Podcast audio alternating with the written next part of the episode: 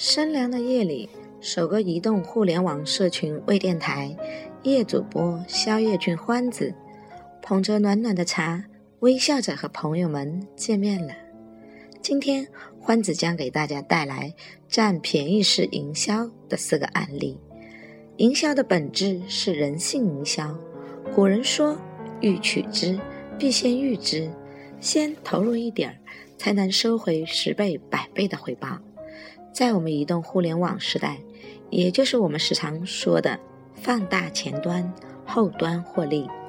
故事一：明明白白占便宜，一张票看两场电影。日本人平内寿夫曾经被称为电影皇帝和造船大王。其实他的高明之处只有一点，就是让顾客感到他可以给自己更多的利益。第二次世界大战之后。日本陷入贫困的深渊，人们需要的是解决温饱问题。当时，平内寿夫刚从苏联的战俘营里被释放出来，很想发一笔大财，可是没什么事可干，他只得跟父母经营一家很小的电影院。这家电影院上座率很低，他们一家人的生计都很难维持。怎样让观众来看电影？这是平内寿夫天天都在思考的问题。他终于想了一个好办法：一场电影放两部片子。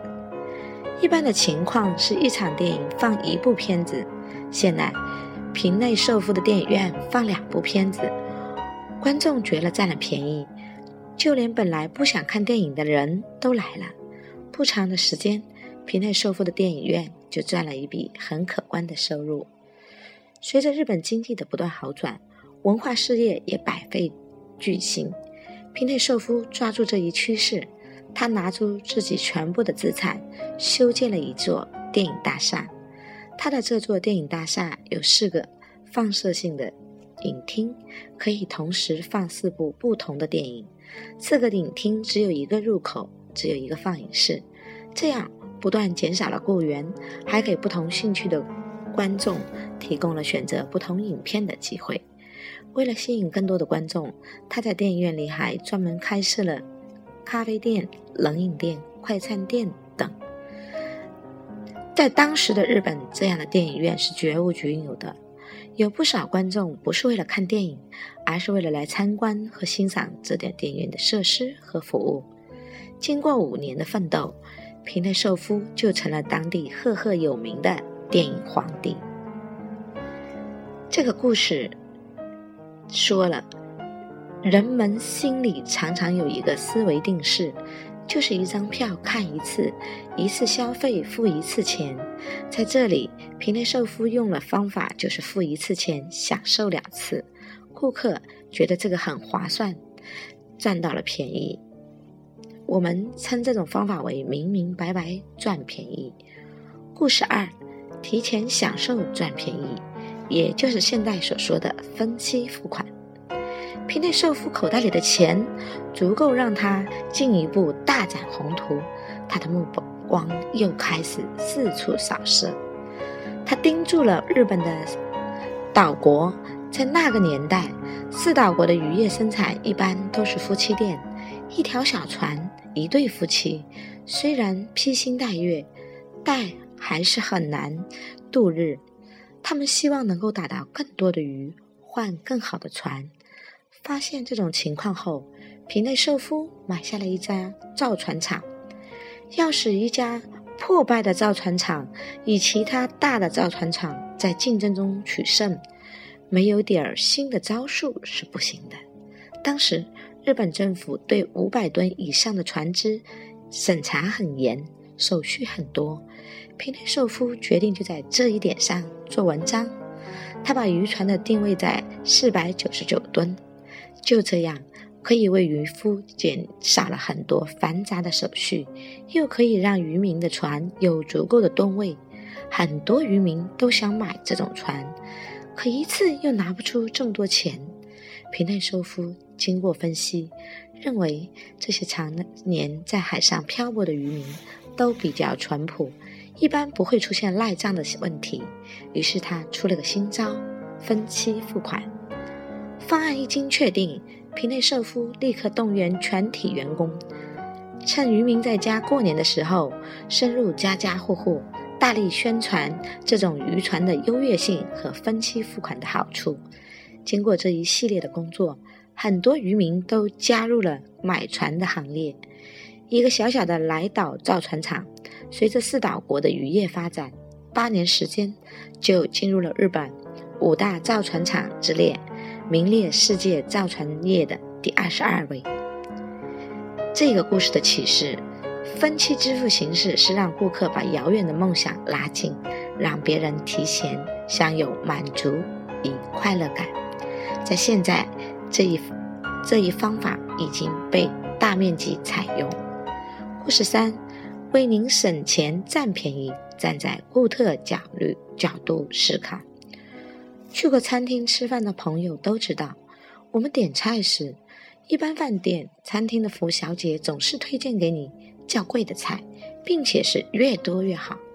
可是吉林长春有一家餐馆却反其道而行之，几乎每一位服务小姐都会等顾客点菜到一定程度，他就说。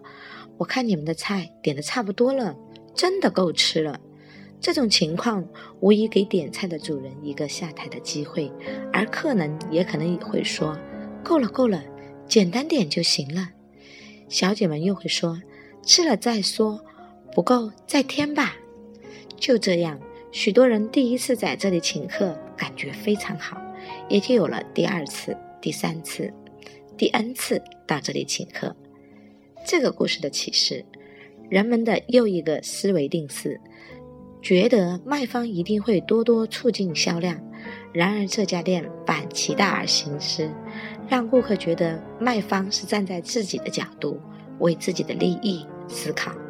故事是额外奖品占便宜，铜牌的诱惑，好运的祝福。这个故事发生在美国，有一年。美国芝加哥举办世界博览会，世界各大厂商都将自己产品送去陈列。美国一家赫赫有名的罐头食品公司经理汉斯先生，理所当然要带着产品去参加这次博览会。可是，博览会工作人员只给他安排了一个会场中最偏僻的阁楼。像这种情况该怎么办呢？为此，汉斯。苦苦思考，博览会开张开幕不久，会场中出现了一个新奇的小玩意儿。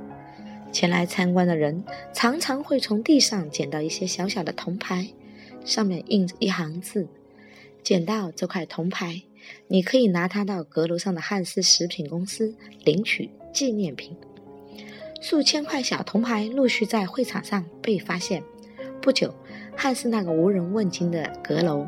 便被来人挤得水泄不通。从那天起，汉斯的阁楼成了博览会的名胜，参观者无不争先前往。即使没有捡到铜牌的人，也要去观光一番。这种情况一直持续到闭幕。其次，这种做法在现在社会中很流行，比如说限时抽奖，按特定人数顺序抽奖。按特定方式抽奖等，但是用得好不如用得巧。汉斯用铜牌吸引别人，而捡到铜牌就相当于捡到了便宜，也代表着自己运气真的好。在这种好运气和心理调动的作用下，汉斯想不赚钱都难。好，四个故事讲完了。那么我们在营销过程中，你如何让顾客觉得他赢了？他赚便宜了，他购买的超值了，这样顾客就会经常喜欢到你这里来赚便宜，你就不需要去愁回头客客了。从这这个故事故事中，如果你有从中感悟到一些，我相信您的生意将会有另一番风景。今天欢子的分享就到这里。喜欢营销的伙伴可以加欢子微信五二三九四二三九三，我们共同学习营销知识。接下来，明天案例早知道，肖颖俊小姨将教您如何垄断客源。欢迎大家收听三 B 剧谈社群微电台，我们下期再见。